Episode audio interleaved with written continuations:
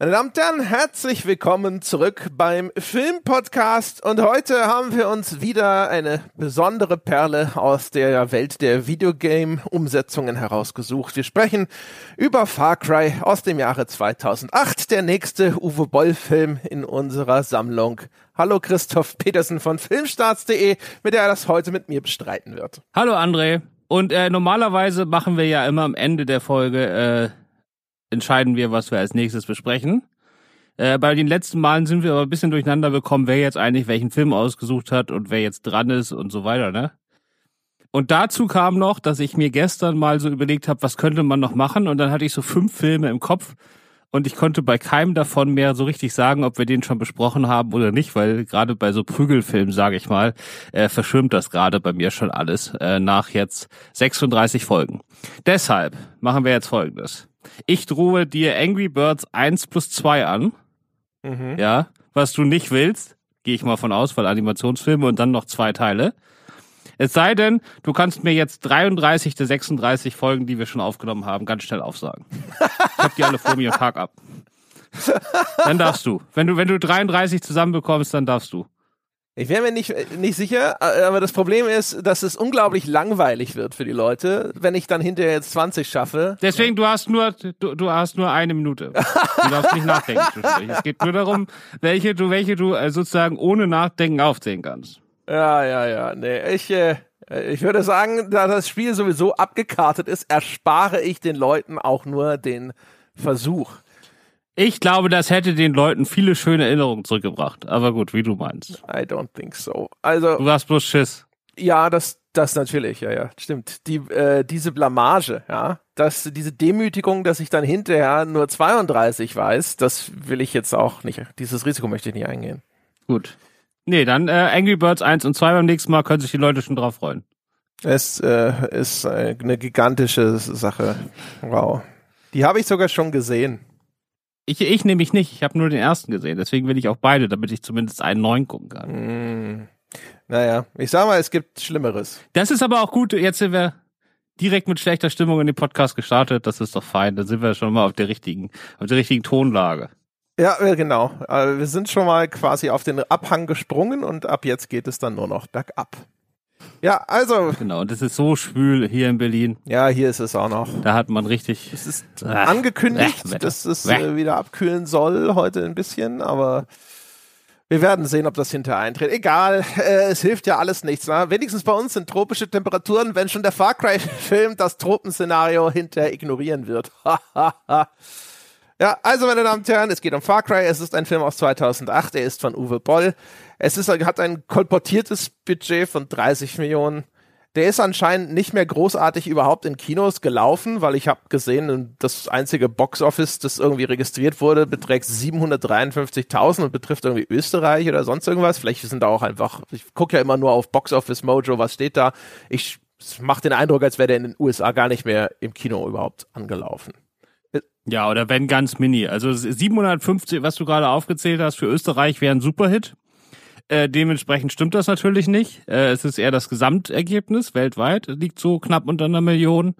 Äh, davon waren 560.000 in Deutschland, was sage ich mal damals bei den Eintrittskreisen 60 bis 70.000 äh, Zuschauer entsprochen hat. Was wahrscheinlich schon einer der erfolgreichsten Uwe Boll-Filme in Deutschland ist, aber das lag dann natürlich eher an Til Schweiger als an Uwe Boll. Genau.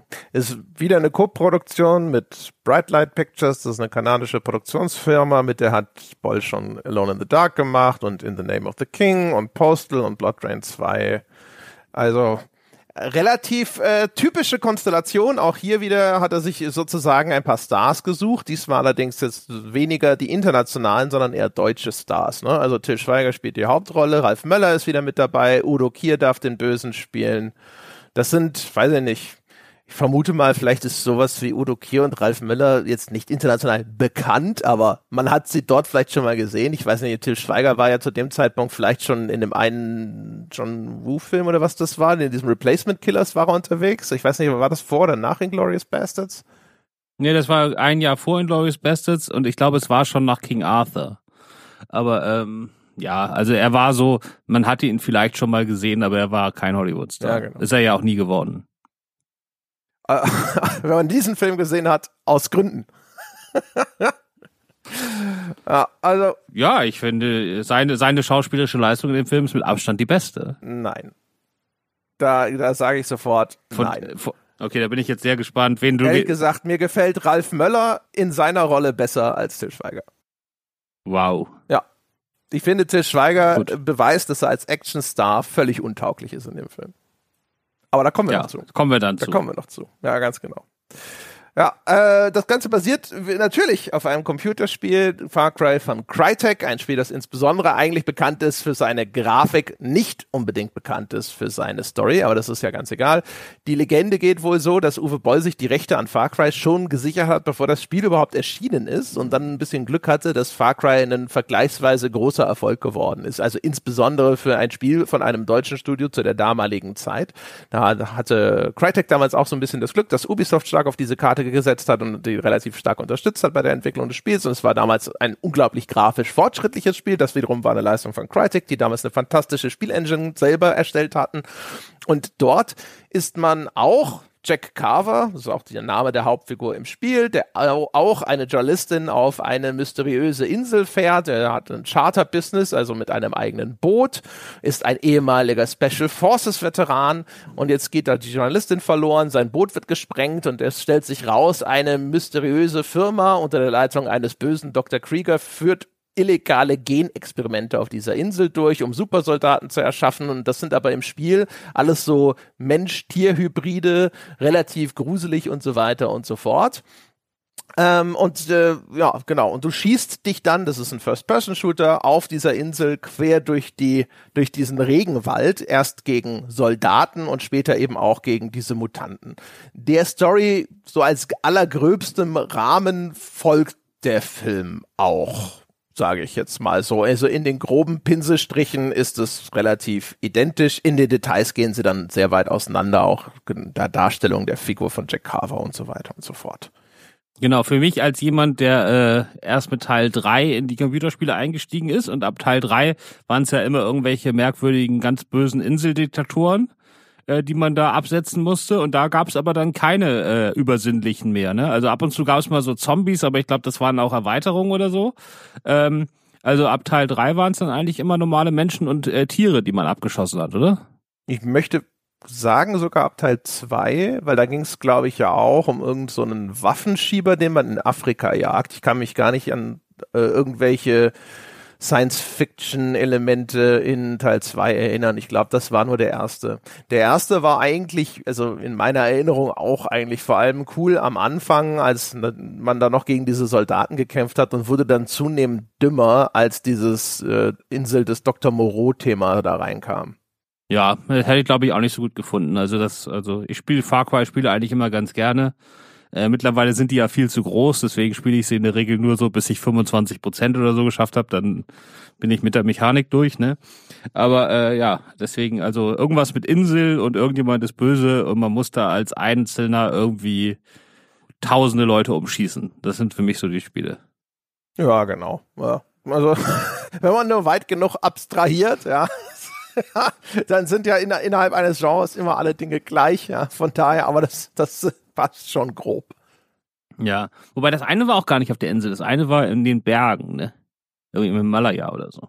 Naja. Ja, genau. Und in Far Cry 5 bist du ja auch so in, da in Montana oder was das ist. Ne? Ist also auch so Berge und, und Täler und weite Felder.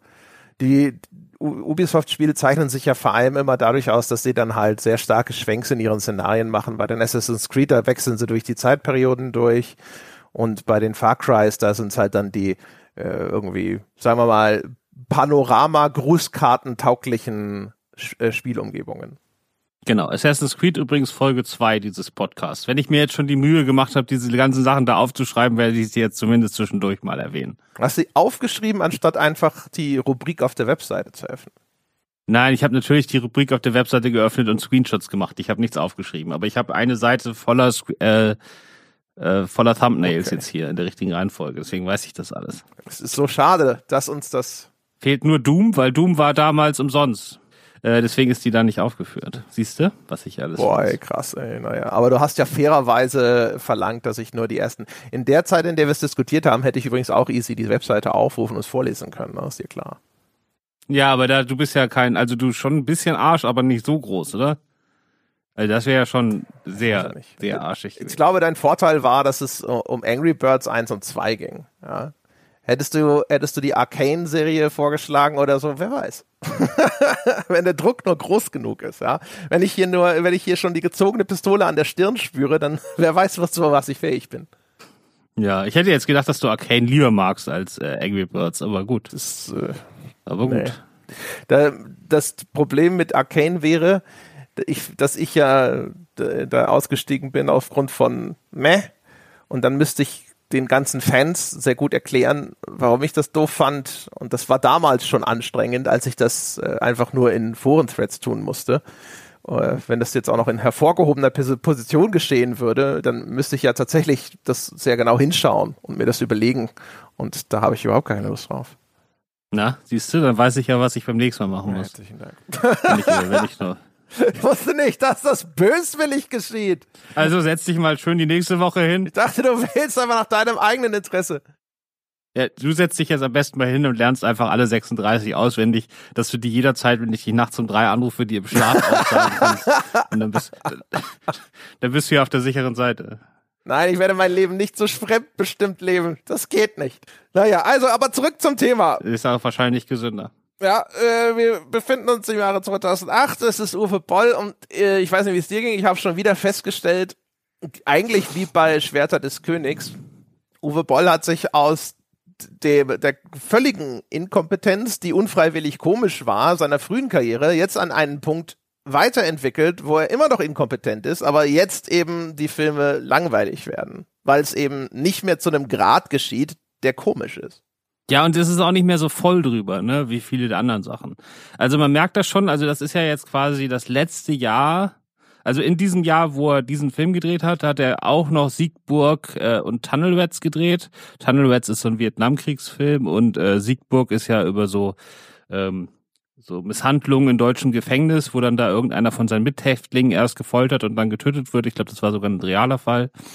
Und äh, das ging dann so weiter die nächsten Jahre mit Darfur, Rampage kam. Das heißt, das war eigentlich gerade so diese Übergangszeit, wo Uwe Boll angefangen hat, äh, die Filme zu machen, die er wirklich machen will. Und wo ich mir andauernd von Uwe Boll-Fans anhören muss, dass das ja die guten Filme sind und deswegen darf man nicht sagen, dass Uwe Boll so ein schlechter Regisseur ist. Die Filme sind auch fast alle Mist, bis auf Rampage, den finde ich super. Ähm, dementsprechend äh, glaube ich, dass er jetzt wirklich so diese letzten Ausläufer dieser Videospielsachen auch echt nur noch so nebenbei runtergekurbelt hat und sein Herz schon an seinen eigenen Sachen hing. Also er hat ja da wirklich drei Filme im Jahr gedreht, ne? Also mehrere Jahre lang, jeweils drei Filme im Jahr.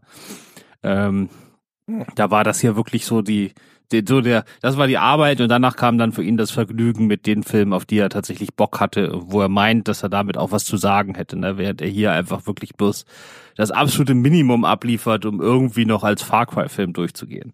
Ja, genau. Aber natürlich muss man auch sagen, äh, ihm wurde ja da so ein bisschen auch der Hahn zugedreht. Ne? Also diese ganzen Medienfonds, über die Boll ja seine Sachen früher finanziert hat, da wurden ja viele Steuerschlupflöcher geschlossen. Äh, er war ja dann inzwischen jetzt auch etabliert, eher als Box-Office-Gift. Äh, das heißt also, die Zeiten, in denen er wahrscheinlich sowas auch vernünftig finanziert gekriegt hat, die sind wahrscheinlich vorbei gewesen, nehme ich auch einfach mal an. Er hat noch zwei weitere gemacht, ne? Er hat Blood Drain the Third Reich gemacht noch und wenn man nominell äh, Schwerter des Königs äh, Two Worlds hat er noch gemacht und Two Worlds, weiß ich nicht, zumindest im Namen nach ist das noch eine Filmlizenz. Es gibt auch noch einen dritten Schwerter des Königs Film, der hat aber wahrscheinlich nichts mehr mit irgendeinem Spiel zu tun. Ne, genau. Und der dritte Teil von Blood Rain, also da ging ja das Budget auch wirklich weit runter. Ja. Und da hat er ja dann auch, in den Blood Rain 3 Kulissen hat er ja drei Filme auf einmal gedreht, ne, wo ich auch nicht genau weiß, ob das mit den die die Kulissen bezahlt haben, so alles abgesprochen war oder ob er das einfach genutzt hat. Aber da hat er ja gleichzeitig noch eine Parodie gedreht, Blue Barella, also so eine Zweite Weltkriegsparodie und dann gleichzeitig noch äh, Auschwitz, ne, sein äh, ich will den Kindern von heute mal zeigen, wie Auschwitz wirklich war, Film, wo er dann als Gaskammer-Aufseher äh, Käsebrötchen isst, während drin die Juden vergast werden äh, um den die Banalität des Schreckens aufzudecken, ne? Ist aber natürlich totaler Mumpitz. Ich wollte ihm gerade sagen, ähm, ist ihm bestimmt exzellent gelungen. Er hat ja auch einfach so ein Händchen für die feinen Töne. Ja, das fängt ja, und der Film fängt ja wirklich an. Kennst du noch von Stefan Raab damals dieses, wo es so Straßenumfragen gab zu ganz einfachen, also für, aus unserer Sicht, ich sag das mal arrogant, aus unserer Sicht relativ einfachen äh, Alltagsfragen und dann die Schüler das alle nicht wussten und dann hat er sich immer über die Kevins und Co. Äh, lustig gemacht. So fängt Auschwitz auch an. Also äh, Uwe Boll befragt eine Gruppe von Hauptschülern zum Zweiten Weltkrieg und die wissen nichts. Und das ist dann der Grund, warum es den Film gibt. Und ich habe ihn dann äh, bei der äh, bei der äh, Premiere des Films habe ich ihn dann gefragt, äh, warum man dann nicht auch zum Beispiel Gymnasiasten oder so genommen hat. Und dann meinte er, ja, die, die hätten zu viel gewusst, das hätte nicht zur Dramaturgie des Films gepasst. er wird immerhin seinem Ruf gerecht, dass er äh, genauso ehrlich wie schamlos ist. Ja, oder auch, es gibt eine andere Szene, also er wollte quasi diese Banalität des, des, des, äh, des Schreckens nah abbilden. Das ist ja bei vielen Zweiten Weltkriegs der, äh, oder gerade bei äh, Konzentrationslagerfilmen der Ansatz, ne, immer diese Banalität des Schreckens.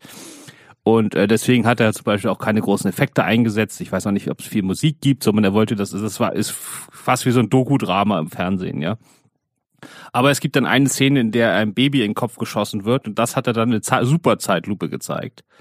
Da habe ich ihn hinterher auch gefragt, äh, was das jetzt soll und ob das nicht seiner Banalität des Streckens total widerspricht, wenn er da jetzt so ein, so ein Genre-Effekt draufsetzt. Und da meinte er auch, nee, das wäre sonst zu langweilig gewesen.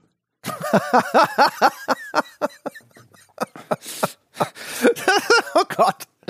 Ja, das, äh, wow. Ich finde auch, wenn ich, wenn ich sehe in Filmen, wenn einem Baby in normal, also quasi ohne Zeitlupe in den Kopf geschossen wird, dann zucke ich auch immer mit den Schultern und frage mich, was soll das denn noch? Wenn, warum war da kein Geld für Slow Motion übrig?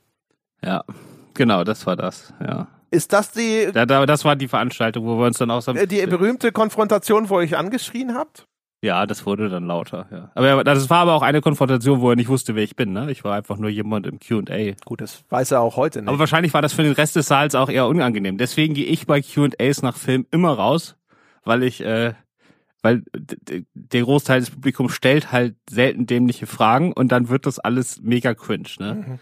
Äh, und ich weiß jetzt nicht, ob die äh, Zuschauer, da waren ja wahrscheinlich auch viele seiner Fans da, ne? Also war ein ausverkaufter Saal, äh, parallel zur Berlinale. Äh, ich weiß jetzt nicht, ob die das so gut fanden, ne? Aber ich war nach dem Film echt wütend, ne? Musste mir dann auch irgendwie. Und ich habe ihm ja nicht gesagt, dass ich den Film scheiße finde. Ich habe einfach nur wirklich Fragen gestellt mhm. und äh, dann etwas, etwas lauter nachgefragt. ja, äh, ja, genau, das war der, aber zurück zu Far Cry. Ja, zurück zu Far Cry. Also Ja, es ist echt schwierig, wo anfangen, wo aufhören. Also es ist halt. Beim Hawaii-Hemd, man fängt beim Hawaii-Hemd an, Junge. Äh, okay. Natürlich fängt man beim Hawaii-Hemd an. Also das. Ich habe mich tierisch gefreut, wenn äh, ich, wenn Till Schweiger auf der ist ja jetzt hier so ein Skipper, der irgendwie auf so einem Minisee da äh, irgendwie so Gäste rumkurft, wahrscheinlich so alle paar Tage mal irgendwie ein, zu Wahlbeobachtungen in der Regel. Wobei da auf, warum sind in so einem winzig See im Landesinneren Wale? Habe ich alles nicht verstanden, aber egal, auf jeden Fall macht er so Wahltouren und äh, er sitzt dann da schön mit offenem Hawaii-Hemd und seinem Dosenbier am Anfang auf dem Schiff. Und da hat man doch erstmal Hoffnung, oder nicht? Ja, also äh, es gibt ja da oben bei Vancouver sogar quasi Fjorde. Äh, ist, ist theoretisch vorstellbar. Ich weiß nicht, ob Wale da reinschwimmen, aber ich denke schon. Also es ist schon theoretisch möglich, dass das sogar realistisch ist. Aber ja, ich habe mich gefragt, ist das die gleiche Insel wie bei House of the Dead, auf der er das gedreht hat? Wahrscheinlich, ne? Also weil es sah aus. Also weiß ich jetzt nicht genau, aber sah aus wie äh, irgendwie, ich habe mich sofort an diese Flybys von House of the Dead erinnert. Hier ist das Ganze jetzt von der Inszenierung ist viel besser. Wir kriegen nicht irgendwie den gleichen Flyby fünfmal serviert oder sonst irgendwas, aber so rein von der ganzen Umgebung her, also ich bin mir sicher, es ist zumindest in der gleichen Ecke gedreht worden. Äh, und dann tuckert da halt wieder so dieses Boot zu der Insel rüber. Ne? Also ja, das Hawaii-Hemd, wer sich nicht erinnert, auf dem Cover von Far Cry ist legendärerweise auch zu sehen, wie der Held da da nach, also aus dem Wasser emporsteigt und der trägt halt so ein lächerliches äh, Hawaii-Hemd, so ein rot-orange mit weißen, weiß ich nicht, Blümchenmotiven oder sonst irgendwas und das haben sie natürlich übernommen. Im Spiel ist es egal, weil man das ja aus der Ego-Perspektive spielt. Das heißt, du kriegst dieses hässliche Hawaii-Hemd nie zu sehen. Jetzt äh, hast du hier den Helden, der darin herumläuft. Das ist irgendwie schon von Haus aus so ein bisschen albern. Von daher will man es Till Schweiger dann auch gar nicht übel nehmen, dass er die Rolle auch irgendwie sehr unernst spielt. Äh, es passt aber dann halt irgendwie für den diesen Actionfilm, der ist da, den er, der, der das ja hinter sein will, dann aber auch nicht. Weil ansonsten ist er nicht komisch, beziehungsweise dann hinter in den Momenten, wo er es dann versucht, komisch zu sein, indem er den komischen Sidekick einführt, wird's unfassbar cringy. Ja, ja, also zu, der, äh, zu den Tonproblemen des Films und plötzlich auftauchende Nebenfiguren aus der Hölle äh, kommen wir ja noch. Aber ich persönlich habe zwischen der lass mich lügen, neunten Klasse und zwölften Klasse ausschließlich jeden Tag Hawaii-Hemden getragen. Dementsprechend fühlte ich mich da natürlich erstmal direkt verbunden. Repräsentiert. Ja, genau. Also Til Schweiger war quasi eins zu eins ich. Das passiert auch nicht so häufig. Also bis auf das finde ich auch gut. Also auch schon damals hat Uwe Boll wenigstens Rücksicht genommen auf unterrepräsentierte Gruppen. Die Hawaii-Handträger gerade im Action-Genre, weiß ich nicht, weiß nicht, ob es eine Gruppe gibt, die da noch weniger repräsentiert ist. Genau. Also die Dosenbiertrinker sind natürlich im Action-Genre eher überrepräsentiert. Äh, aber gut, äh, das bildet er hier auch mit ab. Und das sieht man natürlich jetzt nach den jüngeren Vorkommnissen rund um Til Schweiger in den letzten zwei, drei Monaten, nachdem Manta Manta 2 rausgekommen ist, äh, mit etwas anderen Augen, ne? ja. Aber gut. Also du warst für die Un Uninformierten, die die Entertainment News nicht verfolgen. Es gab insbesondere, glaube ich, auch eine Spiegelreportage, in der ehemalige Mitarbeiter Tisch Schweiger vorgeworfen haben, dass er halt betrunken am Set erschienen sei und dort rumgewütet hätte und es ging um Mobbing und sonst irgendwas. Und Tisch Schweiger und ich glaube auch der Filmverleih haben dem widersprochen, obwohl ja sogar angeblich ein Mitarbeiter des Filmverleihs zu den Opfern zählen sollte. Ja, aber die sind auch zurückgerudert. Also die haben gemerkt, dass sie da äh, dass sie da etwas voreilig waren mit ihrem, ja, die Stimmung am Set von Manta Manta 2 war sogar überdurchschnittlich gut, haben die ja geschrieben. Aber dafür hat sich der Geschäftsführer, dafür hat sich der Geschäftsführer eine Woche später sehr entschuldigt. okay. Ja, dann, also auf jeden Fall, das ist so ein bisschen der, der Hintergrund dazu, genau. Ja, und ja. der Film geht halt schon, finde ich halt super cringy los, ne? Weil Til Schweiger wird halt eingeführt, man sieht, er macht jetzt Touren für irgendwelche Touristen, die Wale beobachten wollen und dann ha hat er so ein die nörgelnden, nervigen Klischee-Amerikaner, die da halt ne, sich bei ihm beschweren, weil sie noch keinen Wahl gesehen haben und ihn dann darüber belehren, dass der Kunde ja König ist. Und das ist schon alles in der Inszenierung halt so richtig hart peinlich. Und ich weiß auch nicht, warum das der Ton ist, mit dem der Film einsteigt. Ne? Also man sagt ja häufig, dass man am Anfang so ein bisschen den Ton setzt äh, und das Publikum so ein bisschen in die Stimmung versetzt, für die jetzt für den Rest des Films zu erwarten ist. Aber das hier, ich weiß nicht, was das soll. Das find, führt noch nicht mal unsere Hauptfigur besonders toll ein, weil die, die Antwort von Jack Carver auf die nörgelnden Touristen ist ja, dass er ihnen so das Steuer in die Hand drückt und sagt, so ja, ich gehe jetzt Bier trinken. Und denkst du so, ist das klug? Das ist doch dein Schiff, das, was du da gerade riskierst. Er könnte das Ruder auch einfach loslassen. Was, was soll das? Ja, und das ist, die sind ja mitten auf so einem See, äh, was soll da passieren? Er labert dann noch irgendeine so Lüge raus mit hier sind scharfe Steine und so ein Scheiß. Aber als ob das da jetzt wirklich gefährlich ist. Die beiden Amerikaner können beide nicht schauspielern. Äh, das ist mega peinlich, wie die ihre Sätze aussagen. Und es fängt hier schon an mit der, also Uwe Boll und Frauenfeindlichkeit ist ja jetzt nicht, die sind ja nichts Unbekanntes, aber in diesem Film fängt das ja von vornherein an. Also der, der Typ wird ja von ihr, also sie ist so ein Drachen und wird da komplett fertig gemacht von ihr, weil sie ihn da unter Druck setzt, dass er jetzt mal da bitte die Wale ran schaffen soll. Das, dieselbe Konstellation gibt es auch bei seinen äh, Chefs. Also das ist auch so ein älteres Pärchen, das da für ihn diese Skipper-Aufträge ranholt. Da ist äh, sie auch, äh, wird dann von ihrem Mann, wenn sie weggeht, nachdem sie ihn unter Druck gesetzt hat, auch als Schlampe bezeichnet. Ähm, also das geht in dem ganzen Film ja so weiter. Also wir kommen ja später noch zu gewissen Sexszenen, die zu den absurdesten der Hollywood-Geschichte gehören. Ähm, aber das ist wirklich hart in diesem Film. Und das geht hier gleich in der ersten Szene los. Wobei wir die erste Szene unterschlagen haben, weil der Film fängt ja durchaus mit Splatter an. Ja, stimmt. Also die allererste Szene ist ja, dass äh, eine, eine Soldatengruppe auf mitten in der Nacht auf irgendeiner Lichtung äh, von unbekannten Angreifern attackiert wird und wir sehen dann schon teilweise das aus der Sicht der Angreifer und die sehen dann, also deren Sicht ist so ähnlich wie so Computerbildschirme, ne? so Überwachungskameras sieht das irgendwie aus. Das sind so Scanlines sind da drin. Genau und man denkt dann, das ist so ein bisschen erinnert das an Alien, wenn man zwischendurch so die Alien-Perspektive sieht oder noch mehr Predator, ne? Ja, oder halt auch Terminator. Aber in sehr billig, also Predator in sehr billig. Oder Robocop. Genau und ähm, ja und ähm, die letzte, die letzte Einstellung, die man dann sieht, äh, bevor der erste äh, umgebracht wird, ist übrigens von gerade oben. Mhm. Also der geht so runter, als wenn jemand, also ob so ein, so ein, so ein Tier auf einen Ast geklettert ist und dann von, genau von oben auf den raufspringt. Äh, und wenn man dann später sieht, wie die Angreifer aussehen, macht das überhaupt keinen Sinn. Also äh, ja und vor allem auch, man sieht ja, wie diese Angreifer agieren. Also warum sollten die von oben? Ich habe auch erst gedacht, es ergibt überhaupt keinen Sinn, dass dieser Scanline-Filter da drüber ist, wie äh, wenn das von einem, wenn, wenn, wenn moderne Spiele oder Filme versuchen, irgendwie die Optik von alten Medien zu reproduzieren. Dann sieht man ja aber, dass denen tatsächlich anscheinend eine Art Kamera hinter die Augen operiert wird, den Mutanten, um die es da auch gehen wird.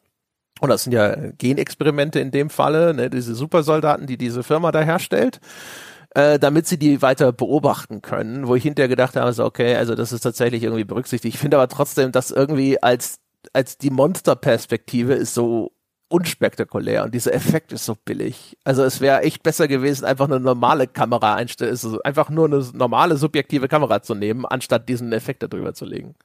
Genau, der sieht einfach billig aus, der ist irgendwie auch nicht so richtig beweglich. Er, teilweise kommt er halt, ist es, sind die Perspektiven einfach falsch, wenn man weiß, was dahinter steckt.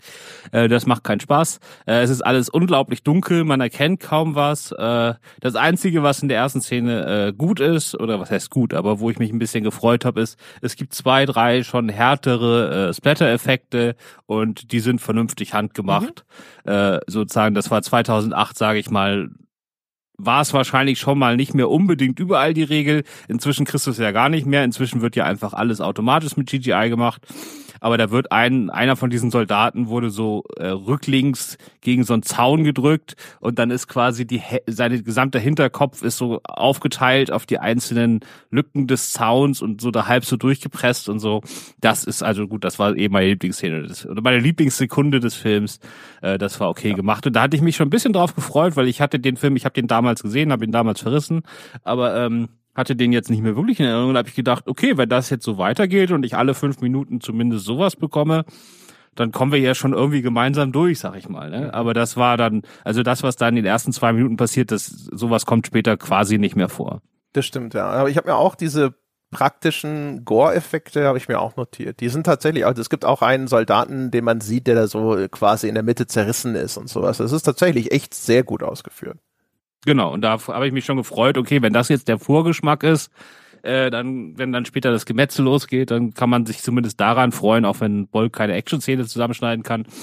Aber es war leider schon der Höhepunkt und dann kam hinterher kam noch mal so zwei, drei Momente, die aber weit weniger spektakulär waren oder so. Und das, also das, das war dann schon damit durch. Ja, also es war damals auch, glaube ich, in der, der deutschen Fassung rausgeschnitten, weil die haben damals in der deutschen Fassung äh, von sich aus Sachen rausgeschnitten, um eine FSK 16 zu bekommen. Und als dann später äh, für DVD oder was weiß ich wann ähm, nochmal die, die ungeschnittene Fassung getestet wurde, hat die aber auch eine FSK 16 bekommen. Das heißt, sie hätten die Schnitte nie machen müssen.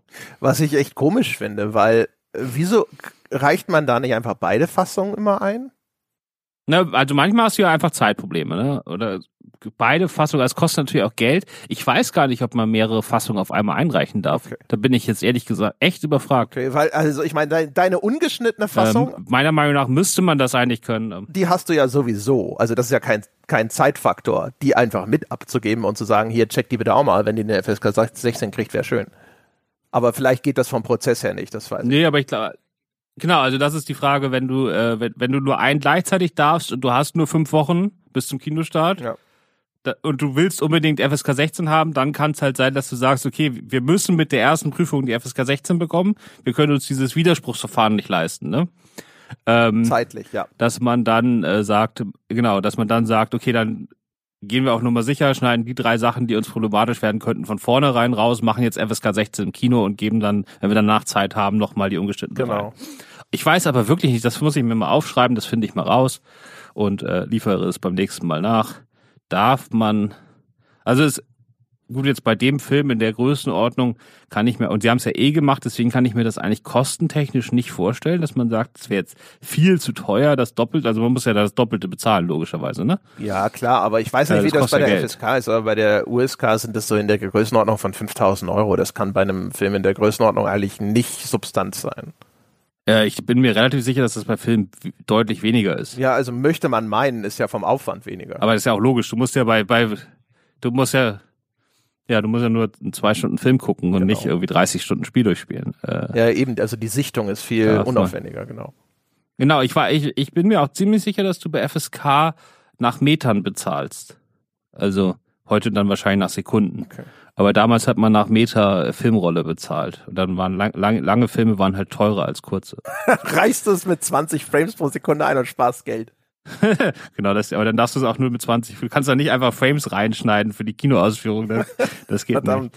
Da- da- da- Naja, also auf jeden Fall. Ja, dieser Einstieg, stimmt, das hatte ich schon wieder ganz verdrängt, dass der Film damit tatsächlich losgeht. Der ist halt mega generisch, ne? Also diese, eine unbekannte Bedrohung äh, metzelt irgendeine Gruppe von Soldaten nieder, hat man schon hundertmal gesehen. Das ist aber tatsächlich, also, ist nicht, nicht besonders toll, ist nicht besonders originell und dieser Effekt ist scheiße, aber naja. Der Gag ist ja eigentlich, also es geht damit los, dann kommt die Einführung von Till Schweiger mit dieser dümmlichen Szene und dann schneidet es ja eigentlich dann relativ schnell zu den Bösewichten und enthüllt quasi ohne Not schon dieses Mysterium. Wer waren denn diese Angreifer auf die unspektakulärste Art, die man nur machen kann? Weil da kommt so ein General zu Besuch, das US-Militär finanziert anscheinend diese Unternehmung von Dr. Krieger und der führt ihn dann da so rum und lässt ihn da mal in eine dieser Zellen schauen, wo diese Supersoldaten gehalten werden. Und dann siehst du halt einfach, ne, der läuft da rum und da sieht er so einen äh,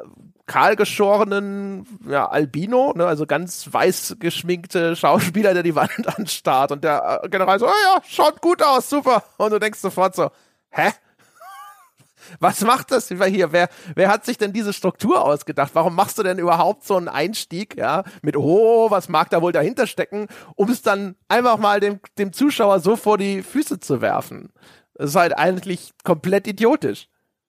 Es ist, äh, es ist, glaube ich, nicht die Szene. Ich glaube, die erste Szene, wo es enthüllt wird, äh, da geht es darum, dass Udo Kier und seine beiden äh, Chefgeneräle, äh, Katja, oder die ist so ein bisschen die, die Anführerin von so einer Söldnerarmee und äh, ich, der andere ist äh, Jason Parker, das ist quasi der Anführer der offiziell abgestellten Soldaten und äh, die reden jetzt darüber, was letzte Nacht passiert ist und dass äh, sozusagen Krieger äh, Leute von Jason Parker ohne dessen Wissen da jetzt halt an, an die an die Supersoldaten verfüttert hat Ja, aber da sieht man ja das Monster, glaube ich, noch nicht, oder? wie das gelaufen ist. Ich glaube, da genau das Monster wird dann glaube ich ein bisschen später eingeführt. Ähm, aber diese Szene mit dem General, der zu Besuch kommt, die ist sowas von bescheuert. Also dieser General, der ja offensichtlich in Auftrag gegeben hat, ich will Supersoldaten, ja, der kommt da rein.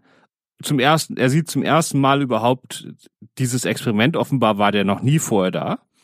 So, und dann wird ihm vorgeführt, also er kriegt eine Pistole in die Hand und dann wird ihm gesagt, jetzt schieß mal auf den Supersoldaten da. Und dann schießt, macht er das einfach. Also ich hätte da schon noch ein, zwei Fragen gehabt, wenn ich jetzt indessen, aber egal. Er macht das einfach und schießt dann auf den und dann stellt sich, Deswegen bist du kein General. genau, ich stelle zu viele Fragen. Als General muss man Ja, einfach machen. Mann- so, und dann der Tat. stellt sich fest, die haben, äh, also kugelsichere Haut, ja. Also du kannst die quasi nur töten, indem du sie in den Mund oder in die Augen schießt. Und ansonsten, was ich ja jetzt erstmal, wenn ich das überhaupt nicht wusste, also offenbar wusste er vorher noch nicht mal, an was genau die da arbeiten, sondern einfach nur Supersoldat, was auch immer das sein soll, ja. Also er wusste nicht mal, dass die an kugelsicherer Haut arbeiten. Aber egal, kugelsichere Haut, wenn du vorher noch nie was davon gehört hast und du kriegst das live vor Ort vorgeführt, ne, in der jetzt realen Welt. Also wenn du jetzt morgen irgendwo eingeladen werden würdest und dir würde gesagt, hier übrigens, schieß mal auf den, der hat kugelsichere Haut, würdest du doch sagen erstmal, ist schon, ist schon äh, cool, oder? Ja, eine, also eine der größten wissenschaftlichen Leistungen des Jahrhunderts, würde man sagen. Genau, man würde sagen, unfassbar, also was, was die da geleistet haben. Was kann man daraus noch alles machen? Und der so, und dann stellt sich aber raus, dass sie es noch nicht ganz geschafft haben, äh, die unter Kontrolle zu haben. Also man kann ihnen noch nicht so genau Aufträge erteilen, ne? Daran arbeiten die noch. Und er flippt vollkommen aus und sagt sofort, nee, also wenn man die, wenn die nicht genau auf einen hören, dann müssen wir jetzt hier sofort alles dicht machen. Und das ist, was macht ihr hier eigentlich für einen Scheiß? Und ihr könnt ja gar nichts. Und, und will, das, also völlig absurd, ne? Also ich hätte das ja gefallen. Das ist, als wenn du jetzt einfach mal so als merkwürdiger US-General auf die Idee kommst und dann sagst hier irgendeinen wissenschaftlichen Dings da, hier mach mir mal Supersoldaten, die sollen bitte fliegen können und äh, Laserstrahlen aus den Augen schießen können, ne? So, dann vergisst du das ein Jahr und nach einem Jahr fährst du hin, um mal zu gucken, was die gemacht haben. Und dann siehst du jemanden, der da einfach so nach Belieben durch die Gegend fliegt, ja. Und dann äh, sagen die, ja, mit den Laserstrahlen sind wir noch nicht so weit. Und du sagst so, nee, da machen wir den ganzen Laden hier dicht. Was ist denn das für ein Scheiß? mit solchen Versagern arbeite ich nicht. Das ist halt unfassbar. Ich brauche Ergebnisse. Also, das ist nicht budgetiert fürs nächste Jahr. Was soll denn das? Wir hatten doch eine Abmachung. Das ist ein Werkvertrag. Ich zahle nichts, bis das fertig ist. So. Ja. ja, das ist völlig bekloppt. Was ich halt daran äh, bemerkenswert idiotisch finde, ist halt das, was ich eben schon gesagt habe, weil es, finde ich, schon wieder vor Augen führt.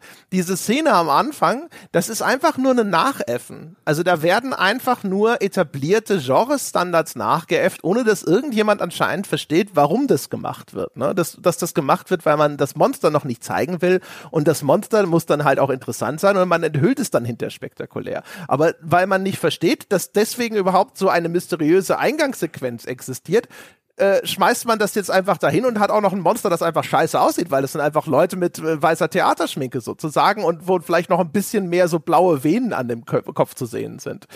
Äh, das ist wirklich schon faszinierend. Ich habe auch extra nochmal geschaut. Das Drehbuch ist wieder von äh, lauter Leuten, mit denen Uwe Boll schon dann, also vorher oder nachher zusammengearbeitet hat. Auch Leute, die dann häufig vorher schon irgendwie Associate Producer waren. Also insbesondere Michael Resch und Peter Scherer.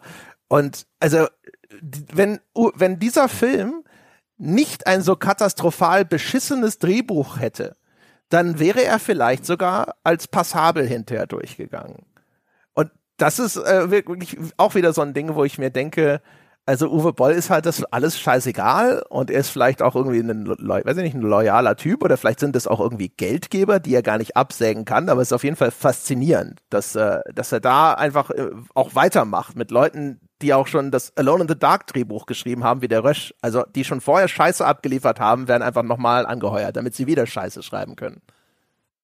Ja, aber das, also bei, gerade bei diesem Film, wenn du ihn dann in Interviews hörst, das ging ja auch nie ums Kreative. Es ging darum, das irgendwie hinzukriegen.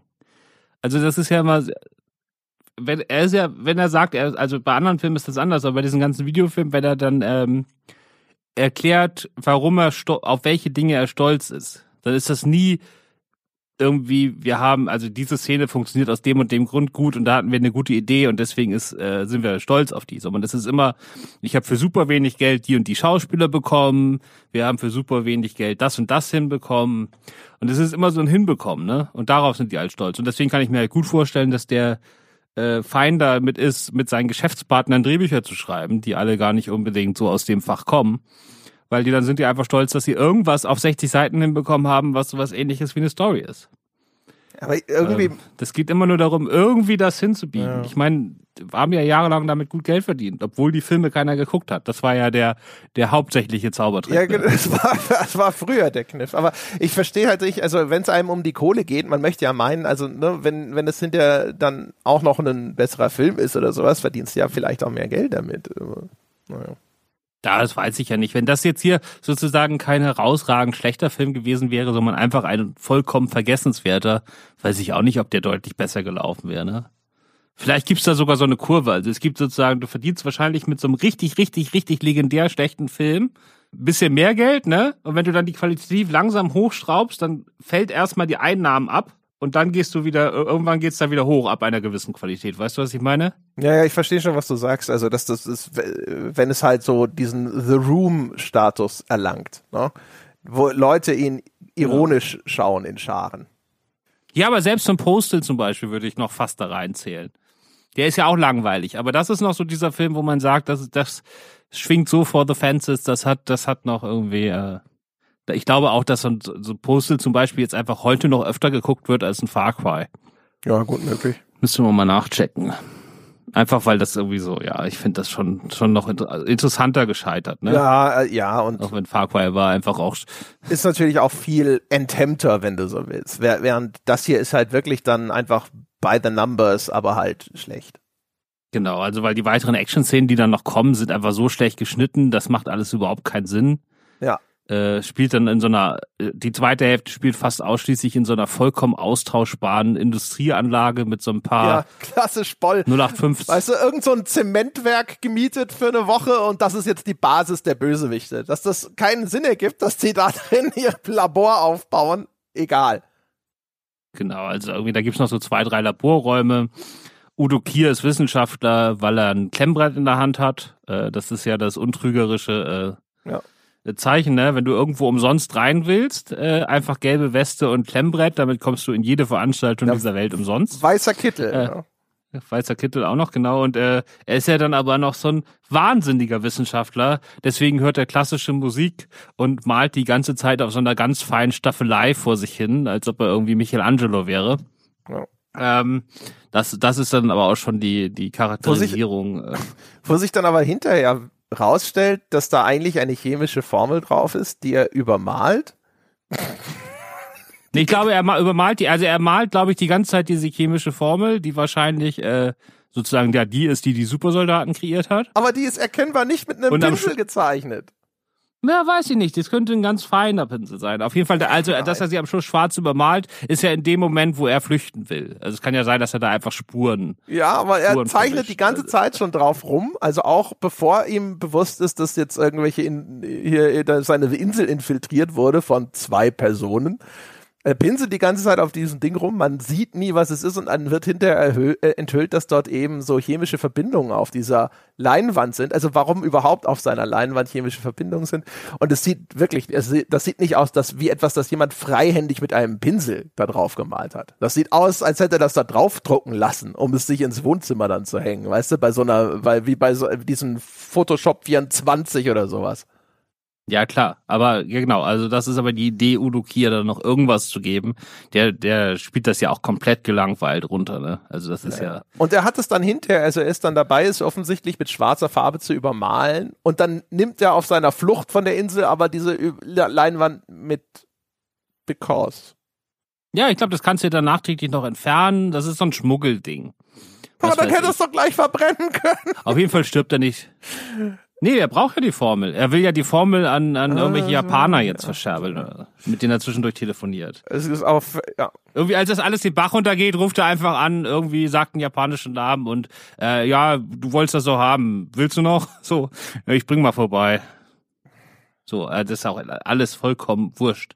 Wir müssen über den Sex reden und wir müssen über den Italiener reden. Ja. Das sind die zwei Sachen, über die wir noch reden müssen. André. Ja, und wir müssen noch drüber reden, über die Action-Szenen. Und äh, vor allem, wie, wie, wie schlecht alle Action-Szenen sind, in denen Till Schweiger aktiv wird. Ja, aber ich, also können wir gerne mit anfangen. Also ich mag ja Till Schweiger als Actiondarsteller. So. Ähm, also ich mag seine Tatorte, also zu, vor allen Dingen diesen Dreiteiler da. Ja. Also die Filme nicht so, aber die Action-Szenen mag ich und ich finde ihn da gut. Also es ist schon, ich finde schon, dass er gut rennen kann. So ein bisschen so der deutsche Tom Cruise, was das Rennen angeht. Nice. Und äh, ich mag die Action-Szenen äh, sehr gerne in seinem persönlichen Actionfilm äh, Schutzengel. Ich habe da andere Probleme mit dem Film, aber die Action-Szenen fand ich für einen deutschen Film echt äh, ziemlich gut und ambitioniert und äh, ja, genau. Also deswegen mag ich Till Schweiger eigentlich als Actionheld. Hier finde ich auch, dass er schon die nötige Körperlichkeit eigentlich hätte, aber er wird ja die ganze Zeit, also die Slapstick-Szenen sind halt wirklich, wirklich peinlich und die zerstören ihn halt von Anfang an vollkommen als ernstzunehmender Actionheld und nehmen dann irgendwann Ausmaße an, also wo es dann nur noch peinlich ist, ne? Also diese Szene mit den Handschellen, zu der wir dann noch kommen, ist ja wirklich das cringigste, was ich seit Ewigkeiten gesehen habe und dann geht die auch immer noch weiter und hört einfach nicht auf. ja. Ja, also ich finde, ich kenne das übrige Werk von Till Schweiger nicht. Ne? Also ich kenne weder, also keinen der von dir genannten Filme habe ich je gesehen. Aber auch an Till Schweiger an sich erstmal null Interesse. Äh, ich finde, so rein von der, von dem wie er aussieht und sowas, könnte er garantiert einen guten Actionhelden abgeben. Weißt du? Ich finde, er hat auch eigentlich so das Gesicht und die Präsenz dafür. Nur, äh, also erstens, alle Kampfszenen mit Till Schweiger, das sind die einzigen, die komplett zur Hölle geschnitten sind. Was äh, also entweder äh, das Schedule war so knapp, weil Uwe Boll ihn nicht mehr bezahlen wollte, dass die genau immer, weiß ich nicht, einen halben Take oder so für jede dieser Szenen hatten, oder er ist halt einfach als äh, Darsteller in so Kampfsequenzen einfach völlig unfähig. Weil das ist ja meistens dann, ne, wenn das so, so wild zerhackstückt wird oder sowas, das liegt dann daran, dass du einen Schauspieler hast, der hat mit Martial Arts überhaupt nichts am Hut, der weiß nicht, was er tut. Und dann musst du das wild zusammenschneiden, damit er nicht erstens deine Stuntmen alle ins Krankenhaus bringt und zweitens, damit es irgendwie so aussieht, als könnte er was. Und dementsprechend sind alle Szenen von ihm, wenn er tatsächlich kämpfen muss mit seinen Händen, sind entsetzlich. Äh, und die anderen Szenen, wo er dann zum Beispiel schießt oder sowas, die sind halt komplett don't give a fuck. Und also wirklich, also Steven Seagal-Levels von lächerlich. Und wurde die. Ja, das ist auch die, die aufwendigste Action-Szene ist ja wahrscheinlich die, wo sie durch den Dschungel in dem Auto abhauen und zehn Meter hinter denen jemand mit so einem, mit so einem aufgeschraubten äh, Maschinengewehr auf die ballert und auch noch andauernd das Auto trifft, ne? Also ich meine, ein einziger Schuss hätte gereicht, reicht, um den Motorblock zu zerstören, aber es passiert einfach gar nichts. Also da, da genau, das ist so das Level dann. Ja, also die, die Action-Szenen sind tatsächlich aber sogar, also jetzt, wenn wir mal äh, auf Boll-Level äh, diskutieren, sind sie überdurchschnittlich gut. Ne? Also die Autoverfolgungsjagd und auch die Bootsverfolgungsjagd sind, was Uwe Boll-Filme angeht, vermutlich mit das Beste, was ich je gesehen habe. Auch da gibt's ganz seltsame Entscheidungen, insbesondere im Schnitt. Äh, bei dieser Bootsverfolgungsjagd gibt es eine Szene, die so komisch geschnitten ist, dass du überhaupt keine Ahnung hast, sind das jetzt zwei Boote? Ist das eine Boot gerade explodiert und da ist ein neues da oder ist das andere Boot doch entkommen oder, oder sonst irgendwas? Also das wie immer bei Uwe Boll offensichtlich einfach diese, die Planung dieser Shots so scheiße gewesen, dass sich hinterher irgendjemand im Schnittraum nicht anders zu helfen wusste, als zu sagen, naja gut, jetzt muss es halt so aussehen, wie es aussieht. Aber die sind an sich schon echt ganz cool gefilmt. Also diese Szenen von den Booten, die sich da verfolgen und über diese Seen rasen, äh, über eine völlig nutzlose und absurde Sprungschanze springen und sonst irgendwas oder auch das, äh, das die Autoverfolgungsjagd, wenn Til Schweiger dann im Rückwärtsgang flüchtet und vor ihm überschlägt sich das Auto, das ist wahrscheinlich das mit das Beste, was ich bei Uwe Boll je gesehen habe.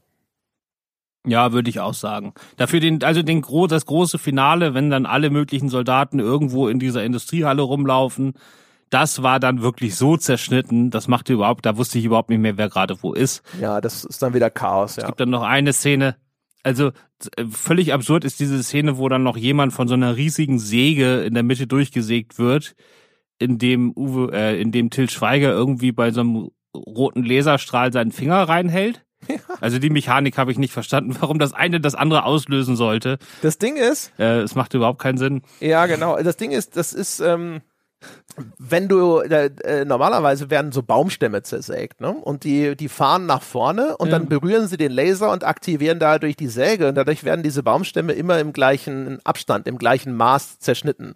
Da hätte jeder andere Film vorher das etabliert in einer Szene, wo man zum Beispiel sieht, wie so ein Baumstamm da durchläuft, diesen Laser erreicht und dann diese Säge runtergeht. Das existiert hier nicht und deswegen springt Till Schweiger irgendwo in eine dunkle Ecke und dann ist auf einmal da ein Laserstrahl, den er mit der Hand auslöst und der ihn verfolgende Supersoldat wird zersägt. Und es ist halt in dem Moment erstmal so, was? Das ist halt völlig idiotisch. Aber halt auch ja, da wieder, weil der Regisseur äh, halt einfach unfähig ist so habe ich es mir dann auch zusammengerechnet, aber das ist halt sozusagen im Film nicht etabliert. Es gibt da auch alle möglichen so halben Establishing-Shots von bestimmten Geländern oder so in dieser Szenenabfolge, wo man dann denkt, okay, er zeigt mir die jetzt in, Nahaufnahme, weil da gleich jemand drüber springt oder so. Und dann passiert das aber einfach ganz oft nicht. Also das ist einfach vollkommen absurd. Also man weiß gar nicht mehr, wer wo ist und so. Das macht auch einfach keinen Spaß. Aber die zwischendurch sind schon, also auch vom Aufwand her deutlich höher, als was er sonst macht. Und äh, ja, aber gut, 30 Millionen, ne? Ich meine, 30 Millionen ist wahnsinnig viel Geld. Aber wir hatten schon andere Filme ähm, von ihm, die auch zumindest ne, offiziell solche Budgets hatten. Ich glaube sogar, vielleicht sogar höher. Ja, aber 30 Millionen, da sind wir ja so, das ist teurer als der erste John Wick, glaube ich. Also das ist, äh, da kann man schon vernünftige Actionfilme mitdrehen mit 30 Millionen. Das ist jetzt nicht irgendwie. Ja, ich weiß, das ist so der erste Resident Evil auf der Ecke. Ja. Und das ist halt eine ganz andere Größenordnung. Das heißt, dass wir sind jetzt bei 30 Millionen, sind wir nicht mehr in dem Direct-to-DVD äh, Steven Seagal äh, Größenordnung. Ne? Ich sag mal so ein Ja, aber hatten wir nicht schon auch andere so ein andere Boll-Filme, die so vom Budget in der Ecke waren? Mir war so. Nö, also ich glaube Alone in the Dark war glaube ich bei 15. Schwerter des Königs war ja noch mal deutlich teurer, ne? Also der hat ja 60, 70 gekostet oder so, ne? Ich weiß nicht mehr. Ja, deswegen sage ich doch, er hatte ja schon mal richtig viel Geld, ne? Aber ansonsten wüsste ich da jetzt keine. Also so ein House of the Dead hat vielleicht zwei Millionen gekostet oder so, ne? Also, äh, Ja. nee, ich glaube sonst, also sozusagen, ich kann mir schon vorstellen, dass Far Cry dann der zweiteuerste war und dann Alone in the Dark schon der drittteuerste, würde ich jetzt so schätzen. Ich meine, Blood Rain hatte 25 Millionen. Angeblich. Echt? Wahnsinn. Ja. Okay. Aber ja, okay. Ja, vielleicht wurden da auch einfach Zahnärzte beschissen, ne? Man weiß das ja nicht. das, wie gesagt, äh, keine Ahnung. Ne? Also es ist auch immer die Frage, wofür gebe ich das, äh, das Geld aus? Vielleicht war ja äh, just während des Drehs äh, von Far Cry der Kokaindealer krank und dann musste das Geld halt in den Film gesteckt werden. Wer weiß das schon? ne? Oder? Genau. Äh, was möchtest du zuerst? Den Italiener oder den Sex? Lass uns mit dem Sex anfangen. Ja, also. Er fährt ja mit dieser äh, Journalistin, die Valerie heißt und von Emmanuel Vounier äh, gespielt wird, äh, auf diese Insel und sagt dann so, ja, du, also sie will ihren Onkel Max besuchen, gespielt von Ralf Möller, Mhm. weil der ihr immer so Geheiminformationen gesteckt hat. Und äh, jetzt will sie ihn nochmal persönlich treffen, weil er will das ganze Projekt da irgendwie hochgehen lassen, weil er damit nicht einverstanden ist. Und äh, äh, Max ist zu dem Zeitpunkt schon längst äh, aufgeflogen da intern und wurde auch schon zum super willenlosen Supersoldaten umgebaut. Und jetzt muss sie sich da halt durchschlagen. Äh. Äh, Till Schweiger sagt, nee, ich habe damit nichts zu tun, ich bleib hier schön am Strand. Äh, interessiert mich alles nicht. Äh, wenn du in sechs Stunden nicht da bist, dann fahre ich übrigens auch wieder nach Hause, dann kannst du sehen, wo du bleibst. Aber als dann sein Boot in die Luft gesprengt wird, nimmt er das dann halt doch persönlich und hilft ihr da und flieht mit ihr gemeinsam. Und nach dieser Autoverfolgungsjagd, wo sie wahrscheinlich zum ersten Mal in ihrem Leben, weil sie muss zurückschießen, während äh, Til Schweiger abhaut oder am Steuer sitzt, ähm, entkommen sie dann in irgendeine kleine Fischerhütte oder was weiß ich, was das ist. Dann sind sie in so einer kleinen Hütte. Ja, also sie Und- stürzen vorher mit dem Auto ins Meer und sind deswegen durchnässt. Das ist ja ein wichtiges Detail. Genau, das kommt auch noch dazu. Genau, das kommt auch noch dazu. Also das war, sagen wir mal, war ein aufregender Abend für die, ja, Mhm. den man so nicht hat. Also ich glaube, sie wurden auch mit, ja. So und dann äh, gibt's dieses, äh, sagen wir mal, aus romantischen Komödien nicht unbekannte Moment, wo äh, darüber gestritten wird, ja, man hat nur ein richtiges Bett. Ne, das gibt's ja oft, wenn so Leute, die noch, äh, wo man weiß, dass die am Ende des Films zusammenkommen und dann sind sie im Hotel und dann sagt der vom äh, am Tresen, ja, wir haben aber nur noch ein Zimmer und dann wird immer, dann sagt der eine, ja, ich kann auf der Couch schlafen und dann wird doch so darum geschwänzelt, ob man nicht doch da vielleicht ins Bett kommen darf und so. Also diese ganze Scharade gibt's hier auch, ist mega unpassend. Ähm, und er endet dann da halt damit, dass Es ist ihnen beiden auch auf einmal furchtbar kalt auf dieser Kalt, Insel, auf genau. der vorher alle äh, mit kurzen Ärmeln unterwegs sind. genau, aber sie lassen ihre äh, nasse Unterwäsche an. Mhm. Also sie, sie ziehen zwar ihre nassen äh, Pullover aus oder so, ne, aber die komplett ebenso komplett nasse Unterwäsche lassen die an. Also Blasenentzündung ist vorprogrammiert, da kannst du, ne. So und dann aber darf er dann doch ins Bett kommen, weil er hätte damals, als er super, als er noch Elitesoldat gewesen war, ich weiß nicht im Irak oder Iran oder was weiß ich, wo der da war, da hätte er das gelernt, dass wenn man sozusagen sich aneinander kuschelt und so die gemeinsame Körperwärme, ähm, ja, das wäre jetzt ganz wichtig und deswegen äh, schleicht er sich dann zu ihr ins Bett und dann läuft da auch was, was wir nicht sehen. Aber dann äh, das Tollste, also das ist schon mega peinlich, mega unpassend, äh, passt überhaupt nicht zum Ton des Films, weil das auf einmal so eine, also wirklich nachdem da gerade Menschen ohne Ende gestorben sind, ist es so eine locker leichte, peinliche Rom-Com-Szene. Und am nächsten Morgen fragt Till Schweiger sie dann, er solle sie doch jetzt mal bewerten, äh, sie solle ihn mal bewerten, jetzt von eins bis zehn, wie er denn im Bett gewesen sei. Und sie gibt ihm halt eine zwei. Und äh, das kratzt dann schon sehr an seinem Selbstbewusstsein. Macht passt überhaupt nicht zu der Figur, weil die ganze Zeit die Figur ja eingeführt wird als so ein I don't give a fuck. Ne? Ich sitze hier mit meinem Bier in der Ecke und wenn mich irgendjemand nervt, dann soll er zum Teufel gehen. Ja, so das ist die Figur am Anfang. Und jetzt auf einmal will er unbedingt wissen, wie er im Bett war, was überhaupt nicht passt. Und dann kriegt er diese Note und kann dann quasi den restlichen Film. Die Gegner sind eigentlich alle gar nicht mehr so wichtig. Eigentlich will er nur wissen, warum er nur eine zwei im Bett hatte. Das ist eigentlich das Einzige, worum es in der zweiten Hälfte dieses Films noch geht. Ja, das ähm, ist jetzt, das ist halt die, die, der Running Gag, ne? wo der Autor äh, juchzend vor dem Monitor saß und sich selbst belobigt hat, dass ihm diese brillante Idee gekommen ist, dass jetzt Jack Carver den Rest des Films so diese augenzwinkernden, knisternden Dialoge mit seinem Love Interest führen kann, ob er denn vielleicht auf eine 3 von 10 hochgestuft wird.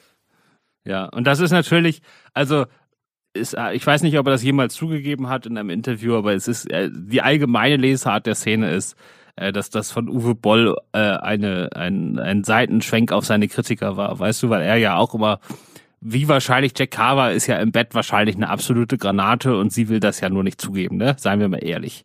Weil äh, so von, von ihren Gesichtsausdrücken und so her wirkt sie ja schon so, als ob ihr das vielleicht doch alles ziemlich gut gefallen hat. Äh, und will es halt nicht zugeben oder spielt halt mit ihm. Und so, das ist halt so die Idee, dass Uwe Boll ist halt auch der mega geile äh, Regisseur, kriegt aber von allen Kritikern immer nur zwei von zehn Punkte und das ist natürlich totaler Quatsch.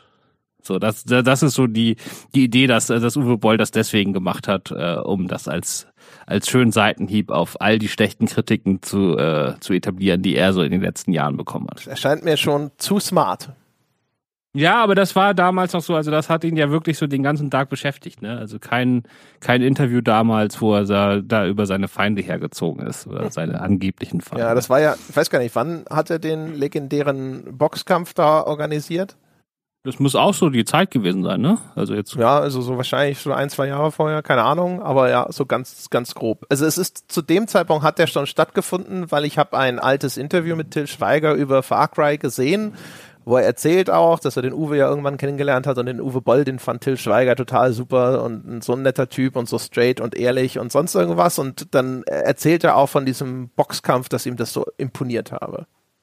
Ja, das kann ich mir sehr gut vorstellen, weil du, Til Schweiger ist ja genauso drauf, ne? Der ist natürlich auch so ein Populist. Also wenn du den in irgendwelchen Talkshows zu irgendwelchen, was weiß ich, ich weiß gar nicht mehr, vor ein paar Jahren war das doch mal irgendwie wie man mit, mit Straffälligen umgehen soll oder so. Keine Ahnung, was das damals für Themen waren, wo er dann wieder groß reingeschwemmt wurde, weil er auf Instagram irgendwas äh, Kontroverses gesagt hat und dann wurde er in die ganzen Talkshows eingeladen. Und er geht natürlich schon so davon aus, dass er jetzt der, der Mann des Volkes ist, der genau das mal sagt, was alle sagen, aber sich keiner traut. Ne? Und Uwe Boll ist ja genauso ein Populist. Die haben ja, sind ja beide der Meinung, dass sie äh, die Weisheit mit Löffeln gefressen und jetzt diejenigen sagen, die äh, wirklich sich mal trauen, die Wahrheit zu sagen. Äh, das, und dann halt, und ihre Kritiker sind alle nur neidisch. Genau, wenn du Narzisst sagst, dieses äh, Spiegelbild im Wasser ja, sei gar nicht so toll, das hört er nicht so gern. Ja, genau. Und äh, die, beide haben natürlich mit äh, sozusagen äh, sozusagen auf, beide hatten ja auf ihre Art große Erfolge. Also Uwe Bolle, indem er es irgendwie geschafft hat, jahrelang diese Filme zu drehen und damit Geld zu verdienen und Till Schweiger ja auch wirklich an den Kinokassen. Äh, und trotzdem äh, wurden ja beiden äh, die die Liebe der Kritiker versagt, ne? Und äh, da sind die halt beide groß drauf eingegangen. Also Till Schweiger ja dann berühmterweise äh, dass er für alle seine Filme lange Zeit Pressevorführungen verboten hat, äh, weil er keine Besprechung mehr haben wollte, beziehungsweise er hat dann nur noch Family and Friends Vorführungen gemacht mit Journalisten, wo er wusste, dass die sowieso nur das schreiben, was er hören will. Und äh, ich wurde auch, also da war ich noch ganz jung, äh, als ich gerade angefangen habe, hat er mal nach einer äh, negativen Besprechung einzelner Filme dafür gesorgt, dass ich aus allen möglichen Presseverteilern geflogen bin. Ähm, und ja, also da waren auch so die, die Publizistinnen waren da nicht so happy drüber. Die haben mir dann alle die Termine unter der Hand gesagt, durften mir aber keine offiziellen E-Mails mehr schicken und so. Das war alles sehr peinlich. Und äh, man merkt auch, dass in dem System sozusagen dann alle kuschen. Ne? Also sozusagen alle, mit denen ich direkt zu tun haben, waren auf meiner Seite wurde aber gesagt, nee, Til Schweiger ist so mächtig, wir müssen das machen. Äh, also quasi dieses System, äh, was dann später auch an anderer, äh, schlimmerer Stelle, als es mich jetzt erwischt hat, äh, dann ja wahrscheinlich auch so ähnlich war, ne? dass alle dann äh, ab einer gewissen Größe dann einfach sagen, egal was da passiert, wir müssen das jetzt irgendwie am Laufen halten oder decken oder wir müssen einfach Ja sagen. Ja, das ist halt. Aber da haben sie es ja an deiner Stelle. Dann in diesem Bereich schon so immerhin unterwandert. Ja, aber das ist ja oft, dass die Leute, also sozusagen, es gibt ja ganz oft ähm, diese, diese Situation, dass die, viele wissen, dass das falsch ist, aber aus der Nummer nicht rauskommen. Also ich meine, in der, in der Offensicht, das muss, ist jetzt nicht der Til Schweiger Sache, ne? aber er hat ja ganz oft dieses, dass es in Arbeitskreisen äh, Situationen dieses gibt, äh, halt dich mal von dem fern oder wenn du mit dem was zu tun hast, dann nimm immer noch jemanden mit, damit du mit ihm nicht alleine bist. Ne? Diese Art von Tipps, die gibt's ja im Arbeitsumfeld relativ oft und äh, das führt ja aber selten dazu, dass Leute in Machtpositionen dann abgesägt werden, wo jetzt ho mittlerweile hoffentlich öfter, aber das waren ja so Sachen, wo man das früher hatte. Also dass sozusagen viele dann sich darin eingerichtet haben, aber trotzdem versucht haben, zumindest größeren Schaden abzuwenden. Das ist, äh, oder sozusagen ihre, ihre Sicht von Fairness in diesem System trotzdem durchzusetzen. Äh, das war schon immer so, ne? Und mittlerweile müssen wir jetzt aber halt dahin kommen, dass man dann auch den nächsten Schritt geht und einfach sagt, nee, wir können uns in dieser Situation nicht irgendwie das größte Maß von Fairness äh, noch irgendwie hinkriegen. Wir müssen die ganze Situation ändern und auflösen und das kann so nicht weitergehen. Genau, aber jetzt sind wir beim ganz anderen Thema gelandet. Genau, aber äh, wie gesagt, Till Schweiger hat es ja dann auch oft in seinen Filmen ist er darauf eingegangen, auf Kritiker. Es gibt einmal so ein, so ein ganz, äh, Cocover 2 gibt es ein, ein Regisseur als Nebenfigur, der äh, Lars von Trier nachempfunden ist. Und ähm, der einmal dann erzählt, äh, wie jetzt der Plot von seinem neuen Film aussieht, mit dem er dann irgendwie in Cannes gewinnen will. Und der, der äh, der, der Plot des Films ist, dass einfach nur 90 Minuten lang einer Frau in Zeitlupe irgendwie oder in, in die Haut abgezogen wird und das ist dann der ganze Film. So, das ist halt so Till Schweigers Idee von Kunst oder Festivalkino, während er ja das richtige Kino macht, was die Leute auch sehen wollen, aber kriegt halt nicht die, die nötige Wertschätzung dafür und so. Und da sind sich Uwe Boll und Till Schweiger, glaube ich, schon relativ ähnlich. Also, dass die sich persönlich äh, gut verstehen, das äh, wundert mich jetzt nicht, sag ich. Da, lange Rede, kurzer Sinn passt schon. Die passen schon zusammen. Wundervoll. Also die, ja, die Verachtung quasi für das, was genau. Kritikerlob äh, einheimst. Ja. ja, genau. Also das ist ja auch, das ist ja, hat ja Uwe Boll auch aufgesagt. Ne? Also das ist ja nicht nur äh, in vielen Fällen, äh, dass er das Lob nicht bekommt, sondern dann auch eine Kritik an dem, was das Lob bekommt. Und das ist ja alles nur Quatsch genau. wäre und prätentiös und halt nur so ein Bubble-Ding. Was ich irgendwie ulkig ja. finde, ich wusste das gar nicht. In meiner Beobachtung hatte ich immer das Gefühl, dass diese Till Schweiger Filme sogar eigentlich eine relativ relativ gut aufgenommen wurden. Ich dachte immer, dass also ich ich habe wie gesagt, habe die alle nicht gesehen, kein Ohrhasen und sonst irgendwas. Also ich hatte immer das Gefühl, dass das jetzt in der Kritik gar nicht so schlecht wegkommt. Also das kommt ja auch an, an was für Kritik du nimmst, ne? Also Kein Ohrhasen, äh, den mag ich auch sehr gerne. Also ich mag ja eh viele Till Schweiger Filme sehr gerne, ne? Ich bin ja schon sowas ähnliches wie ein Fan äh, auch wenn mittlerweile viele seiner Filme schwer erträglich sind. Ähm, kein Oasen mochte ich auch, der kam auch insgesamt gut weg, aber da musst du ja noch unterscheiden. Ne? Selbst diese Publikumshits, die relativ gute Kritiken in so Fernsehzeitungen und äh, so auch Online-Portalen bekommen haben, die wurden im Feuertor natürlich alle verrissen. Äh, und dann ähm, auch als frauenfeindlich und so. Und dann die, die ganzen Nachfolger, also sowas wie seine größten Hits wie, Hits wie Honig im Kopf und Cocover und sowas, das wurde im Feuilleton entweder gar nicht besprochen oder in die Tonne gekloppt. Okay, also Til Schweiger sehnt sich danach, dass der Filmdienst oder so endlich auch erkennt, dass er toll ist. Ja, und der Filmpreis. Also damals bei Keino Hasen war das ja noch so, also der Kein Oasen war ja der, wo sein erster Riesenhit als Regisseur dann wieder nach längerer Zeit. Und dann äh, kam der auch noch relativ gut an. Also ich sag mal so, bei der, bei der Nicht-Top-Kritiker Kritikenschaft, ne, ich zähle mich jetzt auch nicht zu den Top, also was heißt, die Top-Kritiker ist falsch. Also außerhalb der Feuilleton-Kritikerschaft kam der auch bei Kritikern gut an. Und ähm, dann war er halt stinksauer irgendwie, dass der nicht für den Deutschen Filmpreis nominiert wurde oder die Vorauswahl aufgenommen wurde und ist dann auch äh, tosend aus der Filmakademie ausgetreten und hat dann, da war richtig sauer.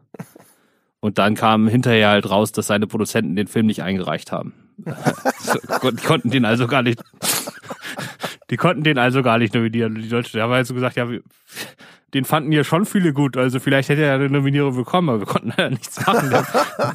war halt nicht ein, sehr gut. Sehr gut. Ja. Ich bedauere es ja fast, dass ich hier die deutsche Filmszene nicht mehr verfolge. da spielen sich ja Soap-ähnliche Dramen ab. Ja, das ist ja wie bei den amerikanischen Oscars, ne? Bloß, dass das in Deutschland alles nicht so hochgekocht wird wie da. Naja. Ja. Nun denn, aber ja, schade. Genau, und ich glaube, ist, ist, ist der Schlussgag, dass er eine 3 bekommt? Ja, also, ja, ich glaube, der Schlussgag ist, dass er bei der 3 angekommen ist. Aber damit ist der Humor noch nicht zu Ende, denn äh, ja, Uwe Boll hat beschlossen, uns außerdem noch einen explizit komödiantischen Sidekick äh, in diesem Film zu gönnen. Vielleicht der beste seit Rob Schneider in Judge Dredd. Ja, also Emilio heißt der gute Mann. Das ist ein äh, schwer übergewichtiger Italiener, der dort das Essen anliefert. Also quasi der Koch, nee, nicht der Koch, mehr so der Essenslieferant. Und ähm, ja, also Till Schweiger, äh, gespielt von Chris Coppola, der auch noch in ein, zwei anderen äh, äh, Boll-Filmen in kleineren Rollen dabei ist. Und äh, Till Schweiger äh, als Jack Carver kapert halt sein Boot weswegen sie dann äh, gemeinsam gefangen genommen und aneinander gekettet werden mit Handschellen auf dem Rücken. Und dann müssen wir einen mehrminütigen Monolog äh, von diesem Typen ertragen, wo er über seine Tanzcamp-Erfahrung, Dancecamp-Erfahrung redet wie man jetzt mit dem Move schon damals denn vielleicht aus den Handschellen rauskommen könnte. Und diese Szene, wie die da sich rumwinden und so tun, als ob das jetzt so schwierig wäre, was sie da tun und überhaupt da auf dem Boden rumroppen, äh, das ist so ziemlich das Peinlichste, was ich an einem komödiantischen Setpiece seit Ewigkeiten gesehen habe. Das ist einfach. Also wahrscheinlich gab es auch keine Regieanweisung, sondern einfach, okay, ihr sitzt da jetzt auf dem Boden, tut jetzt einfach mal fünf Minuten lang so, als ob ihr aus den Handschellen nicht rauskommt. Ja. Go. Also generell ist ja die Figur angelegt äh, auf der Annahme, dumm und fett ist witzig.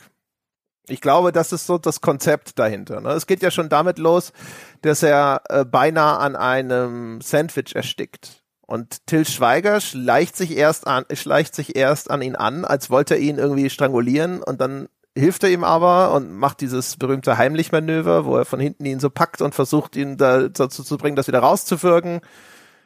Äh, und dadurch werden sie dann entdeckt von den Soldaten, die auf einmal sehr, weiß ich nicht, die sitzen auf einmal da, was, wer seid ihr, was macht ihr hier? Während das ja der Typ ist, der ihnen das Essen anliefert und man möchte meinen, das sollten sie wissen, wer das ist und dann gehen sie gemeinsam auf die Flucht und werden zusammen verhaftet. Also so geht das ja los, ne, mit dieser, dieser Sternstunde der, der Comedy.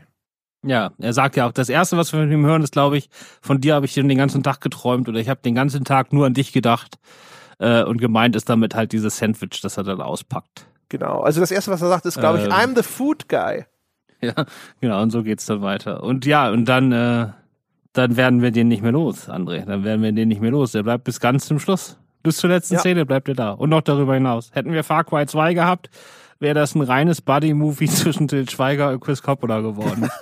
und da wären wir dann wieder in dieser, in dieser äh, so legendär schlecht Ebene gewesen. Weil alle Szenen, in denen der auftaucht, sind so, also der Typ ist so unterirdisch schlecht. Der kann gar nichts. Das ist wirklich, oh, das war furchtbar. ja, es ist wirklich entsetzlich. Also vor allem, weil es, es erschöpft sich wirklich im äh, übergewichtig und äh, halt einfach peinlich dumm, dass er überhaupt bei, dass er, dass er an einem Dancecamp teilgenommen hat, ist wahrscheinlich auch in de, im Kopf des äh, Drehbuchautors auch schon ein Gag in sich gewesen, der die Leute aus den Sitzen katapultiert. Es ist wirklich faszinierend, das, äh, das zu beobachten, was da passiert, ehrlich gesagt. Es ist äh, einer dieser Autounfälle in Zeitlupe. Ich kann mir sogar vorstellen, ich kann mir sogar vorstellen, dass, äh, dass das improvisiert ist. Also ich kann mir das schon vorstellen, dass das irgendwie so ein, so ein semi-professionelles Stand-up-Comedian ist, der dann ab und zu mal so für fünf Leute in der Bar auftritt. Er ist in seiner Wikipedia-Page aber trotzdem meint als Comedian gelistet. Ja, klar. Also, und so, der, der ist ja auch einfach so drauf, der hat diese Art, weißt du. Ähm, und ich kann mir schon vorstellen, dass der dann einfach so sein Ding da gemacht hat. Aber das ist halt einfach untragbar. Und zwischen den beiden gibt's ja auch überhaupt null Chemie. Also wir sollen ja dann glauben, nachdem die dann irgendwie da aus den Handschellen raus sind und vielleicht noch so zwei, drei andere brenzligere Situationen gemeinsam belebt haben, dass das jetzt die Best Friends for Life sind und äh, Til Schweiger heuert ihn dann auch als Koch für sein, für sein kleines Schiff an am Schluss und so. Und äh, also selbst wenn der mir fünfmal das Leben gerettet hätte, würde ich immer noch sagen, jetzt haust du aber ab und wir sehen uns bitte nie wieder. Ähm, das ist zwischen den beiden gibt's überhaupt nichts. Das ist pure Behauptung.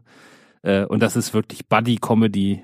Und die kommt ja auch aus dem Nichts. Das ist wirklich Schießerei, relativ brutal, vielleicht sogar noch ein Splatter-Moment. Und dann ändert sich auf einmal die Musik und wir sind in diesem völligen Buddy-Modus, wo Till Schweiger auch auf einmal überhaupt keine Männlichkeit mehr ausstrahlt, sondern einfach, das, das ist einfach, also der Typ macht, also der, der hätte ja auch einen guten Film kaputt gemacht, ne?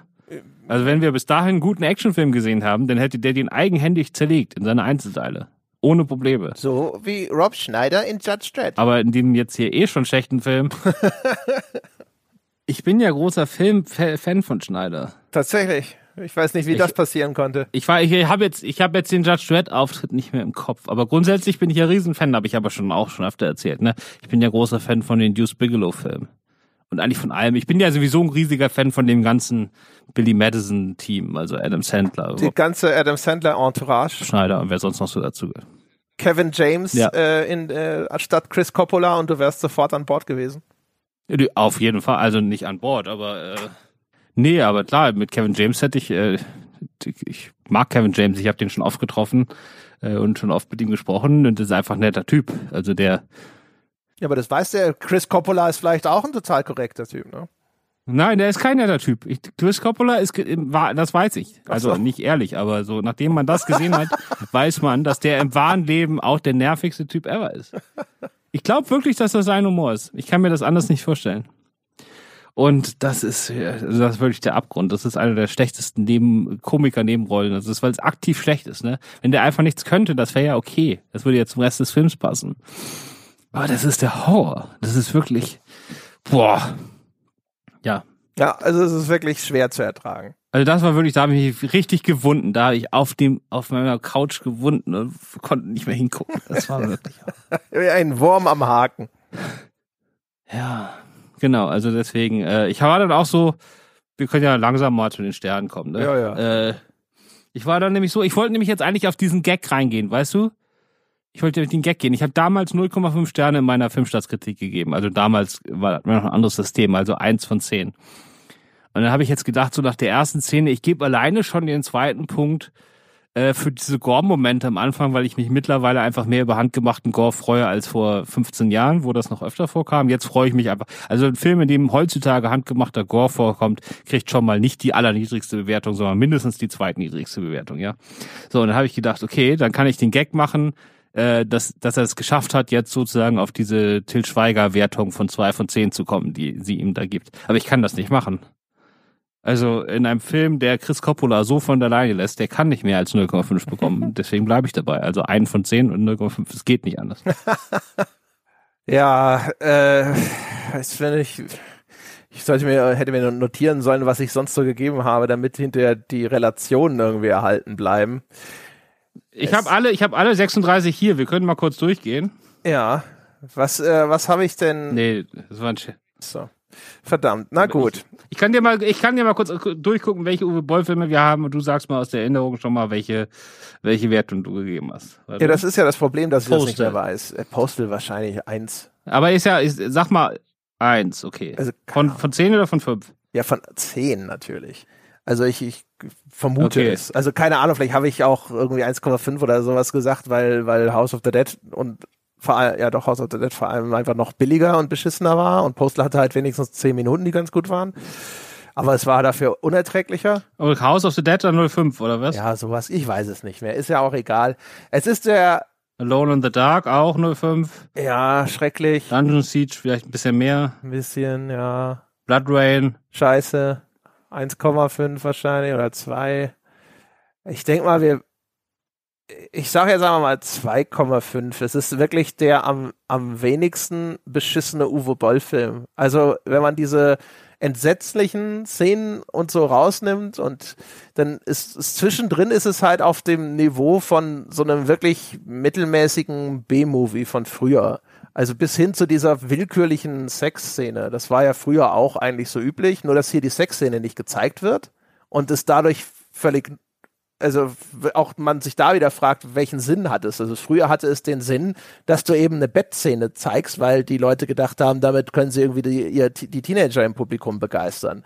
Hier äh, existiert sie in einer Form, die eigentlich nur über die Erzählung zu rechtfertigen wäre und genau da macht sie keinen Sinn. Und auch das führt mich wieder zu der Beobachtung, dass hier einfach nur die, die Stories und die, die, die Beats und die Szenen von irgendwelchen Szenen, von anderen Filmen nachgeäfft werden, ohne das geringste Verständnis, warum sie existieren, welchen Sinn sie mal hatten, wie sowas funktioniert. Aber wie gesagt, also die kompetenteste Action, die ich jemals von Uwe Boll serviert bekommen habe. Er ist nicht unerträglich lang mit einer Laufzeit von 90 Minuten Also von daher, ich gehe auf 2,5 und hoffe, dass das immer noch als Ja, das schlecht ja- verstanden wird. Nee, das ist der totale Wahnsinn. ja, ich Der weiß. totale Wahnsinn. Aber, aber, aber gut. Also, Oh. ja. Dann ist es halt so, ne? Dann ist es halt so. Und beim nächsten Mal dann äh, Angry Birds 1 und 2. Angry Birds 1 und 2. Äh, Vielleicht tatsächlich also eine Chance, jetzt in Wertungsregionen oberhalb der drei Punkte vorzustoßen. Ähm, ich weiß gar nicht mehr, was ich dem ersten gegeben habe.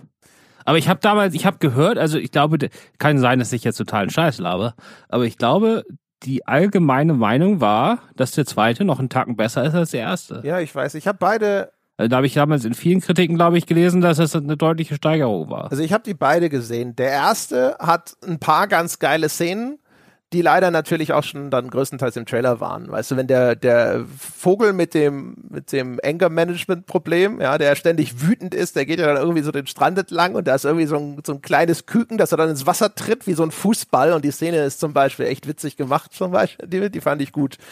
Ich weiß aber, dass ich insgesamt fand, dass der Film einfach zu gestreckt war. Und der zweite, den habe ich, ich habe nur noch im Kopf, der war halt auch, die waren schon beide ganz okay. Also das waren keine kompletten Rohrkrepierer, die waren jetzt aber auch nicht toll oder so. Das ist meine Erinnerung an die beiden Angry Ja. Birds Filme. Jetzt haben wir den nächsten Podcast quasi schon vorweggenommen. Äh, ich, es kann sich ja herausstellen, dass ich vielleicht den zweiten schlechter in Erinnerung habe, als er eigentlich gewesen ist und wer weiß das schon. Ja. Wir werden sehen. Ich bin, ich bin gespannt. Ähm, und dann, ja, dann müssen wir mal gucken, was es sonst noch gibt. Ich habe jetzt gar Ja. keine Übersicht mehr. Aber das können wir zum nächsten Mal machen. Dann darfst du nächstes Mal wieder aussuchen, ne? Ja. Dann brauche ich mir gar keine Gedanken machen. So machen wir das, ganz genau. Okay, super. Ja, hat mich gefreut.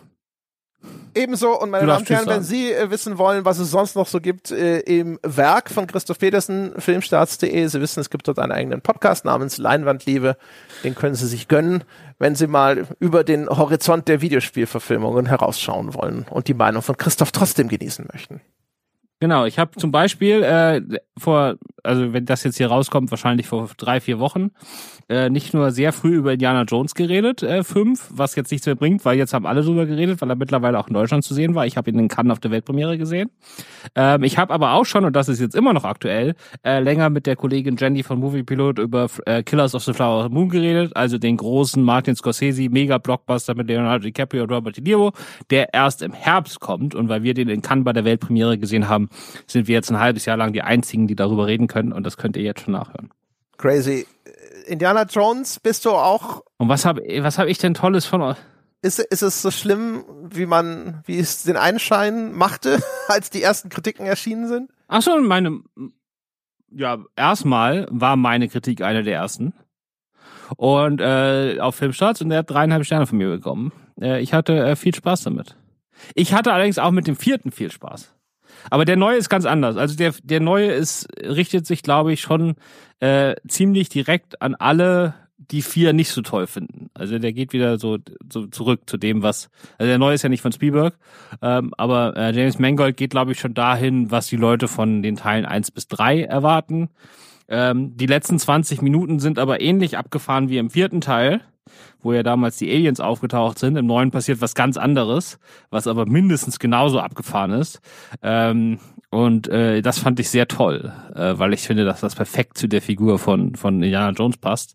Äh, das wird das Publikum aber auch wieder gerade in der Mitte durchspalten. Okay, und dann drei von zehn.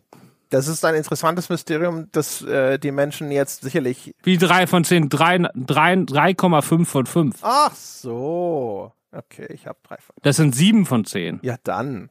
Ja, das ist ja eigentlich äh, sozusagen alles. schon okay. Na dann.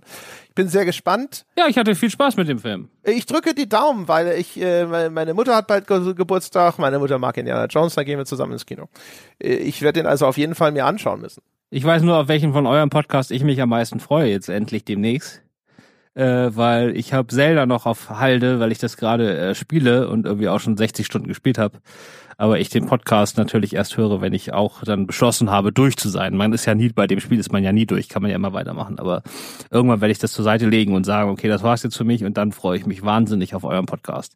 Der auch an, angemessen lang ist, ne, zu dem Thema. Ja, ja, ja, das ist äh, gut, aber das sind sie ja fast immer. Ja. Das hat, glaube ich, mit angemessen meistens nicht so viel zu tun. Ja, im Endeffekt, Ja, wahrscheinlich ist der Film, der Podcast sogar äh, im Verhältnis viel zu kurz. Ich meine, wir sind jetzt auch bei über einer Stunde, oder? Doch, ich glaube, Ja. wir sind sogar deutlich über einer Stunde. So, ähm, das heißt, der Podcast zu Zelda, dem äh, vielleicht besten und auf jeden Fall wichtigsten Computerspiel des Jahres oder Jahrzehnts, ist äh, nicht mal doppelt so lang wie die Folge zu Far Cry von Uwe Boll.